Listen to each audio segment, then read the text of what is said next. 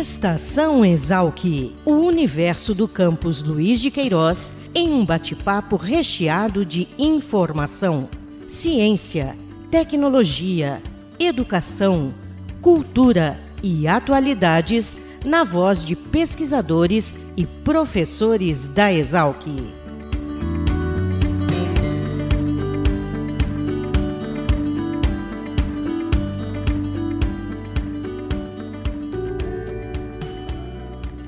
Olá, bem-vindos a mais um Estação Exalc. Eu sou o Caio Albuquerque e neste episódio vamos falar sobre plantas medicinais e aromáticas, tema de dois livros que acabam de ser lançados pelo professor Lindolfo Capelari Júnior, do Departamento de Ciências Biológicas aqui da Exalc da USP em Piracicaba. Por isso, o professor Lindolfo gentilmente aceitou o nosso convite para falar um pouco mais sobre essas plantas que despertam o interesse e a curiosidade de cientistas e do público em geral. Professor Lindolfo, tudo bem? Eu agradeço por o senhor nos atender. Bom, oi Caio, bom dia, muito obrigado pelo convite. Eu acho que faz parte da nossa profissão, né, prestar uns esclarecimentos, então estou aqui aberto para as suas perguntas. Esses dois livros, cada um deles foi feito com uma coautoria, né? Um deles foi feito com uma médica, a doutora Nair Guimarães, e o outro com uma farmacêutica, que é a Valterli Moretti, a Corsa. Legal. Professor, antes da gente entrar mais nos temas abordados nos livros, é, o que são plantas medicinais e aromáticas e por que elas despertam tanto interesse? Bom, as plantas medicinais, elas estão assim associadas diretamente à saúde. E saúde é uma coisa que todo mundo gostaria de ter em ordem, né? Então, é uma alternativa, o uso de plantas medicinais em certas situações, é uma alternativa é, a esses medicamentos que causam efeitos colaterais ou são mais prejudiciais à saúde. É, por outro lado, a gente tem que ter muito cuidado com planta, porque muitas vezes se acredita que planta, assim, se não fizer mal, bem, é, se não fizer bem, mal não faz. Mas não é verdade. Uma planta medicinal, ela pode ser extremamente tóxica e até mesmo letal, dependendo da dosagem ou da forma que está sendo utilizada. Né? O avelós, por exemplo, é usado no tratamento de câncer mas ele é extremamente tóxico, pode matar uma pessoa, pode cegar uma pessoa também. Então, há de ter esse cuidado. As plantas aromáticas, elas vêm acopladas às medicinais porque o que nós usamos como é, princípio medicinal, né, ou mesmo como para dar um pouco de sabor e aromas às refeições, é, são princípios ativos que vêm do metabolismo secundário.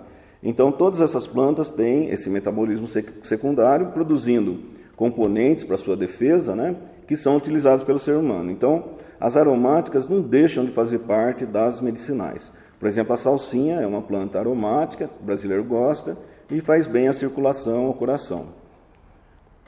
Professor, agora a Exalc tem uma tradição já de longa data no estudo dessas plantas, eh, outros docentes é, já trabalharam com isso, hoje o senhor coordena ali o, o horto de plantas medicinais e aromáticas. Queria que o senhor falasse um pouco de como a Exalc se relaciona com esses temas. A Exalc é, tem uma tradição mais ou menos assim, porque um professor assumiu essa área de botânica de plantas medicinais desde os anos 30, o professor Walter Acorce, que se formou aqui em 1933 e foi professor de 33 até 82. Então ele assumiu a parte botânica de plantas medicinais. Naquela época, né, antigamente, não se exigia muita coisa para a pessoa prescrever assim o uso de plantas medicinais, então ele fez isso durante décadas né? Mas o que faltou na Exalc foi alguém da área de produção vegetal ficar realmente na área de plantas medicinais. Então, isso daí criou uma lacuna imensa na Exalc, coisa que, por exemplo, na Unesp a gente já não vê essa, essa lacuna. É, eu sou professor de botânica aqui há alguns anos, há 35 anos, e é, eu dou aula só da parte botânica, mas é, para ser interessante para um curso de engenharia agronômica, para os alunos, nós deveríamos ter aqui na, na área de produção vegetal uma área de cultivo de plantas medicinais. O tema plantas medicinais é uma das sete áreas da horticultura e é um tema que fica, é uma área que fica defasada. Tá? Então os alunos podem estudar um pouco de botânica, mas eles não, não, não aprendem como cultivar essas plantas. E a metodologia de cultivo de plantas medicinais é, é muito diferente de uma horta convencional é, inclusive por causa dos insumos agrícolas, né? Então está faltando na Exalc essa área se desenvolver. Mas o que, que a gente tem feito hoje, professor? Quais são os trabalhos que o senhor está envolvido? Bom, é, como professor de botânica, eu tive um grupo de estagiários que durou assim vários anos. Agora estou encerrando um pouco essas atividades, sempre trabalhando assim na área de identificação, de levantamento florístico. Então, por exemplo, no cerrado, quais uma área de cerrado, quais são as plantas medicinais desse, desse lugar? Ou numa comunidade, quais são as plantas medicinais que essa comunidade usa? Então, trabalhando com esses levantamentos, né? também um pouco associado a colegas assim da área de farmácia, nós fizemos algumas pesquisas, é, inclusive é, nós apresentamos esse resultado em congressos internacionais, os alunos viajaram, alunos de graduação. É, eu, a minha colaboração foi nessa parte, então, sempre na área de botânica e respeitando a área de saúde, não entrando em é, na questão de ministrar plantas ou indicar plantas, porque isso cabe a um profissional de saúde.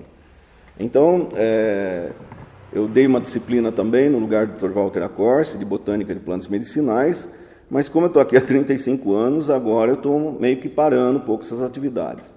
Não vejo muita continuidade aqui, porque à medida que um professor se aposenta, está difícil colocar outro no lugar, e às vezes está vendo assim um, um professor novo que tem que dar aula em várias disciplinas e não ficar especialista em uma só. Então esse é um, um contexto assim de educação no país que gera um problema muito grande assim nas universidades, né? Mas eu vou pegar um outro gancho que o senhor menciona aí, a importância do botânico. É, quando o senhor fala da importância do botânico associado a profissionais de saúde, associado a outros profissionais dessa área, acho que fica mais evidente ainda para que as pessoas que estejam nos ouvindo que é um assunto muito sério e envolve um complexo de profissionais para que possam, de repente, isso chegar numa farmácia, um fármaco, um remédio, um medicamento, com total segurança. A gente não pode trabalhar com uma pseudociência que vá é, é indicar para as pessoas remédios ainda sem a devida segurança. Queria que o senhor falasse dessa importância do botânico, do farmacêutico tá e, e, como isso, de fato, pode se traduzir em fármacos eficientes. Tá certo. Eu, eu começo assim, que o, o tema da nossa entrevista né, é plantas medicinais. Então, quem cuida da, da, parte medicinal é um profissional de saúde, vai ser um médico, um farmacêutico. Quem cuida da parte de plantas é um botânico. Então, para a gente trabalhar bem com plantas medicinais, tem que, tem que ter essa conversa entre o botânico e o profissional da medicina. O problema é que uh, o botânico geralmente é deixado de lado, ele é esquecido, o pessoal não vê tanta importância nisso.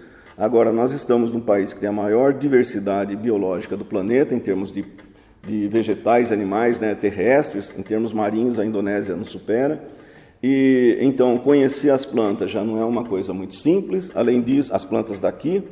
Além disso, nós temos a, a introdução de plantas da África, da Ásia, da Europa. Então é uma confusão em termos de identificação. Nomes como boldo e arnica, eles englobam assim várias espécies cada uma. Então quando a pessoa fala, ah, eu uso um chá de boldo, qual boldo você está usando, né? Ah, aí seria bom fazer uma, alguma coisa com arnica. Qual arnica? Então o papel do botânico é fundamental, porque as plantas elas têm uma identidade própria, elas têm uma composição química própria, né? Então, se o botânico não tiver presente nessa orientação, é, pro, provavelmente o profissional de saúde vai usar uma matéria-prima que pode eventualmente estar trocada por outra. Então, essa conversa é fundamental. E o, o botânico está sendo muito deixado de lado em relação a isso. Eu também acho que assim na, na da identificação botânica até a indicação do, do, medicamento, existe uma série de profissionais e todos são importantes. Quem planta, quem colhe, quem, quem seca, quem transporta, quem vende, quem armazena. Então tem uma série de profissionais, cada um tem o seu papel importantíssimo nessa cadeia. E eu só falo assim que o botânico é o primeiro passo, o médico seria o último, o médico ou farmacêutico. Professor, então agora é, o senhor mencionou aí 35 anos atuando nessa área, o senhor acaba de lançar dois livros, o Guia de Plantas Medicinais e Aromáticas em Hortos Comunitários e Plantas Medicinais, um guia ilustrado em homenagem ao professor Walter Acorsi. Conta um pouco da história desses livros, que tipo de informação eles trazem. Tá. Eu como piracicabano, eu conheço a família Acorsi praticamente desde que eu nasci. A minha irmã mais velha foi é, coleguinha de escola da Valteria Kors, que era filha do Dr. Walter. Então a gente já tem uma, relação de família. Uh, mas uh, eu fui aluno do Dr. Walter Acorce aqui, eu sempre gostei da parte botânica e essa área de plantas medicinais, lá no fundo sempre me atraiu, foi, foi uma coisa, um desafio, né? E eu gostei muito. Então, é, com a Valteria Corse, após a morte do pai dela, eu estava numa viagem com ela e dirigindo um carro de madrugada e ela achou que eu ia dormir. Então ela começou uma conversa sobre alguma coisa para me despertar. E falou da ideia de fazer um livro com as plantas mais utilizadas pelo pai dela, porque ele faleceu sem deixar esse legado. Ah, eu gostei muito da ideia, falei, vamos lá, né? Então, uma farmacêutica trabalhando com botânico é uma coisa inédita, gostei da ideia, e nós fizemos, com bastante dificuldade, esse, esse livro, né, que trata de 60 espécies medicinais, muito empregadas aí pelo Dr. Walter, ou recomendados pelo Dr. Walter, com um capítulo assim de farmácia, um capítulo de botânica, numa linguagem mais simplificada. Todas as plantas empregadas ali têm uma comprovação científica de que realmente são medicinais, né? É, e nós escrevemos isso durante anos, porque a cada viagem eu fazia mais novas fotos, então eu vinha, trocava tudo ali no livro, ia trocando né, as fotos. Eu que fiz toda a diagramação, CorelDRAW, Photoshop. Photoshop alguns estagiários me ajudaram um pouco, mas o pesado mesmo ficou para mim. Então, é, é, um livro que resgata um pouco a memória do professor. É, tem um capítulo sobre a vida dele, né, um capítulo breve, mas sobre a vida do Dr. Walter, porque ele foi uma das figuras mais ilustres que passaram aqui pela nossa escola. Então, não podia deixar de ter um trabalho assim nessa linha. É uma homenagem a ele, porque dentro também tem a, a o, como ele utilizava ou recomendava cada uma dessas 60 plantas que nós escolhemos. Né? Então é um livro que tem um caráter assim é, de orientação médico-farmacológica, botânica e também tem essa homenagem ao Dr. Walter. O outro livro, o Guia de Plantas Medicinais para Hortos, ele surgiu de um trabalho é, que eu desenvolvia com uma médica de Santa Bárbara do Oeste, é, a doutora Nair Guimarães, e nós fazíamos um horto comunitário num bairro que tinha muito problema social lá em Santa Bárbara, um bairro de periferia. Com isso, nós pensamos, vamos fazer uma cartilha né, sobre essas plantas. A cartilha foi evoluindo e se transformou num, num livro, num manual assim de plantas medicinais. É um trabalho bastante interessante porque também, de uma forma inédita, tem um botânico trabalhando com uma médica. Né? Isso aí a gente não encontra. O que a gente vê são livros de plantas medicinais escritos por profissionais da área de saúde, nos quais a botânica muitas vezes é abordada, pouco abordada, ou abordada de uma forma não é, tão correta. E se um botânico também se meter a escrever sobre plantas medicinais e tentar entrar nessa área de uso de plantas medicinais, também não vai ficar um trabalho correto, né? porque não é a função dele. Então aqui nós unimos os dois extremos da cadeia da produção de plantas medicinais, o botânico e o profissional de saúde, e fizemos esses dois manuais. Eu acredito que o guia de plantas medicinais para hortos, ele é mais assim para a população de um modo geral, porque ele traz aspectos agronômicos de cultivo e ele traz receitas e para quais é, doenças ou moléstias cada planta é utilizada. Isso feito sobre a, a orientação da doutora, que é a coautora aí, doutora Nair. Professor, então atendendo comunidade científica, botânicos, farmacêuticos e também o público em geral. Vejo que as obras podem, podem atingir esse objetivo, talvez de conscientizar as pessoas de que esse tema tem que ser tratado com a devida seriedade, com a devida complexidade. Sim, sem dúvida. Isso aí a gente não é brincadeira, porque mexe diretamente com a saúde né, das pessoas.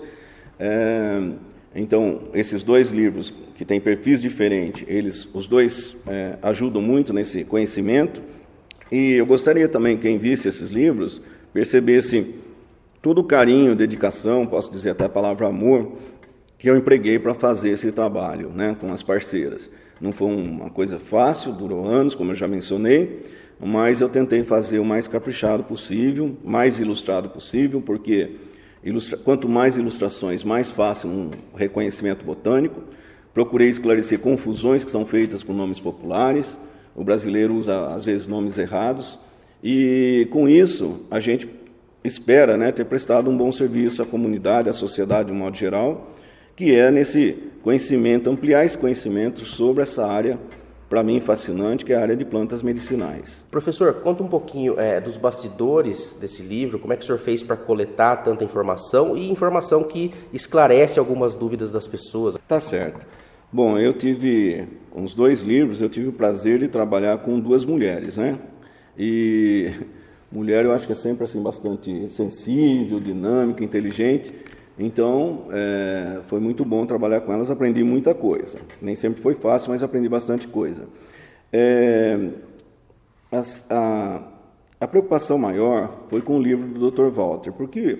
Porque o outro livro, ele traz plantas que são frequentemente cultivadas no Brasil, que a gente vê nos hortos. Então, não tem, tive um problema assim com, com acervo fotográfico e tal. Agora, no livro que nós fizemos em homenagem ao Dr. Walter, Algumas das plantas ele usava e a matéria-prima vem de, da Europa ou de outros lugares, e nós não temos essas plantas aqui, como a castanha da Índia. É, eu falo não temos aqui, eventualmente pode ser que tenha na região sul, que é mais, mais fria, né? talvez tenha alguma coisa, mas a gente não encontra com facilidade.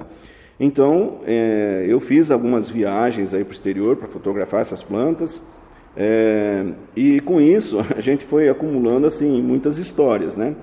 Por exemplo, é, uma coisa que gostaria de deixar claro é que o chá, ele não é uma bebida, né? O chá ele é uma planta, é uma planta que se chama é, Camellia sinensis, então na família da camélia. E o modo de preparo do chá é infusão, decocção, tisana, mas o brasileiro fala tudo chá, tá? Então, é, como nós trazemos a planta do chá no livro do Dr. Walter, eu fui fotografar essa planta é, nas maiores produções, nas maiores e melhores produções de chá do mundo, que fica lá no norte da Índia, é, aos pés do Himalaia, em Darjeeling. Então lá a gente viu as, a produção, né, é, experimentou os diversos tipos de chá, eu até participei de colheita de chá lá, e foi um prazer muito grande. Então tem a, no nosso livro tem fotos assim da maior produção e da melhor produção de chá do mundo. O imperador do Japão só toma um chá daquela região, por exemplo. Então, isso foi uma aventura. Outra coisa também tem no livro do Dr. Walter é que para encontrar alcachofra selvagem, eu tinha lido que ela só ocorria na Tunísia, provavelmente só na Tunísia. Aí fiquei com isso na cabeça, esperei chegar um período de férias, eu falei, ah, eu vou para a Tunísia procurar essa planta. E eu não encontrei nada assim, nenhum guia da Tunísia, né? Então, o que, que eu fiz? Eu fiz uma viagem um pouco diferente, assim, em Paris, e fui lá numa, numa loja que eu conheço bem assim, comprar um guia sobre a Tunísia para não chegar no país sem informação nenhuma. Então passei um dia em Paris, comprei um guia, fui para Tunísia, aluguei um carro no aeroporto e fiquei rodando o país de carro. Eu era parado por muitos, muitos militares, soldados aí, polícia, porque eles achavam estranho uma pessoa estrangeira dirigindo sozinho. Então eu sempre ficava, estou aqui por turismo, né?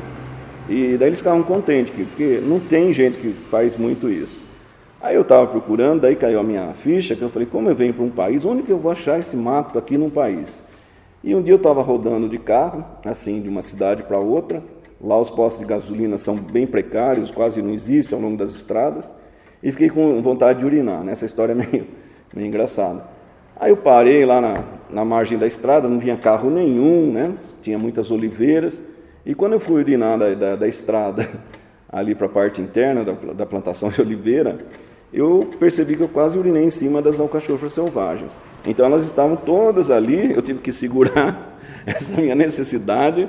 É, fiz várias fotos que estão no livro, agradeci a Deus também, e depois urinei com mais tranquilidade em outro lugar.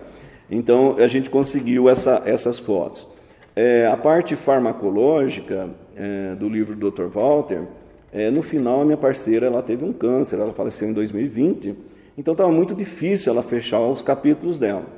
Pedi ajuda para uma prima que é, é farmacêutica, tinha mestrado em farmácia, muito minha amiga. E minha prima se prontificou a ajudar, mas ela falou: Olha, você tem que vir na minha casa para a gente ficar discutindo algumas coisas. Tem várias coisas para a gente trabalhar aqui. E essa prima morava na África do Sul. Então eu esperei chegar a semana da pátria, um período que eu não dou aula aqui na Exalc. Peguei um avião, fui lá para Pretória e nós trabalhamos a parte farmacológica. E foi muito bom, porque lá eu vi o aveloz na região selvagem dele, fotografei o aveloz com fruto. Então, assim, a gente eh, fez várias viagens né, relacionadas a, é, vamos dizer assim, a, em busca né, dessas fotografias de plantas que nós não encontramos aqui no Brasil. Então, isso foi muito prazeroso. É, Aqui nós tivemos que em regiões de cerrado, de Mata Atlântica, porque também é outra coisa, né? As plantas vêm de muitas vezes são extraídas da natureza, não são cultivadas. E nem sempre a gente as acha assim no momento de flor ou de fruto. Então, várias viagens aí no, em alguns biomas do, da nossa, do nosso país, nós também realizamos. Tá? É, e foi isso. É, juntando fotos para um dos livros, o outro também recebeu uma série de, de fotos, de contribuições, né?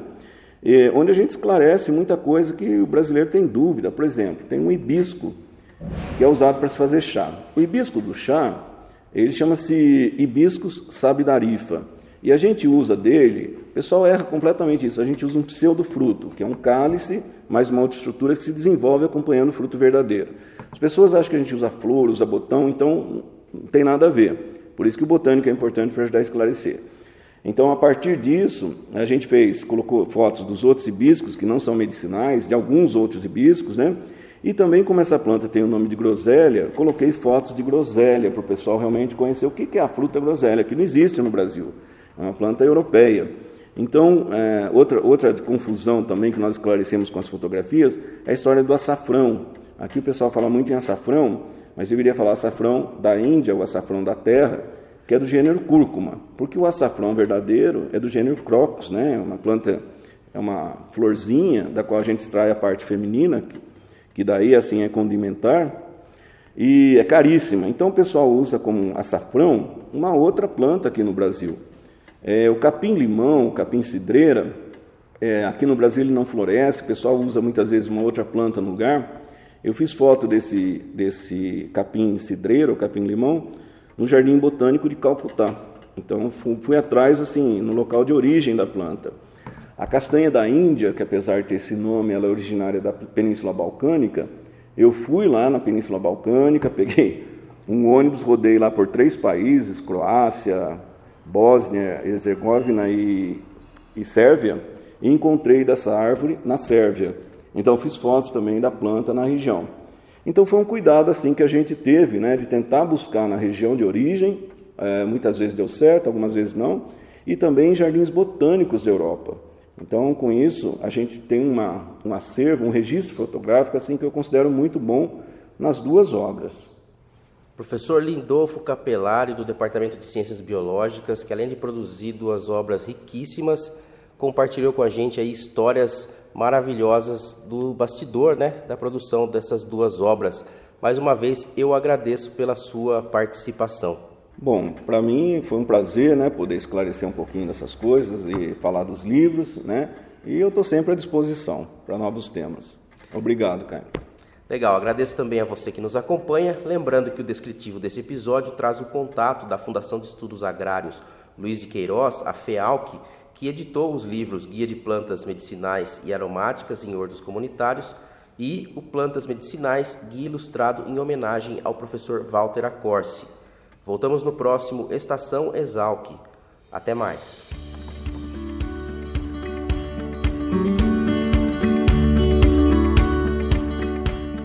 Estação Exalc, o podcast da Escola Superior de Agricultura Luiz de Queiroz uma produção da Divisão de Comunicação da Exalc. Acompanhe nossa programação pelo site exalc.usp.br.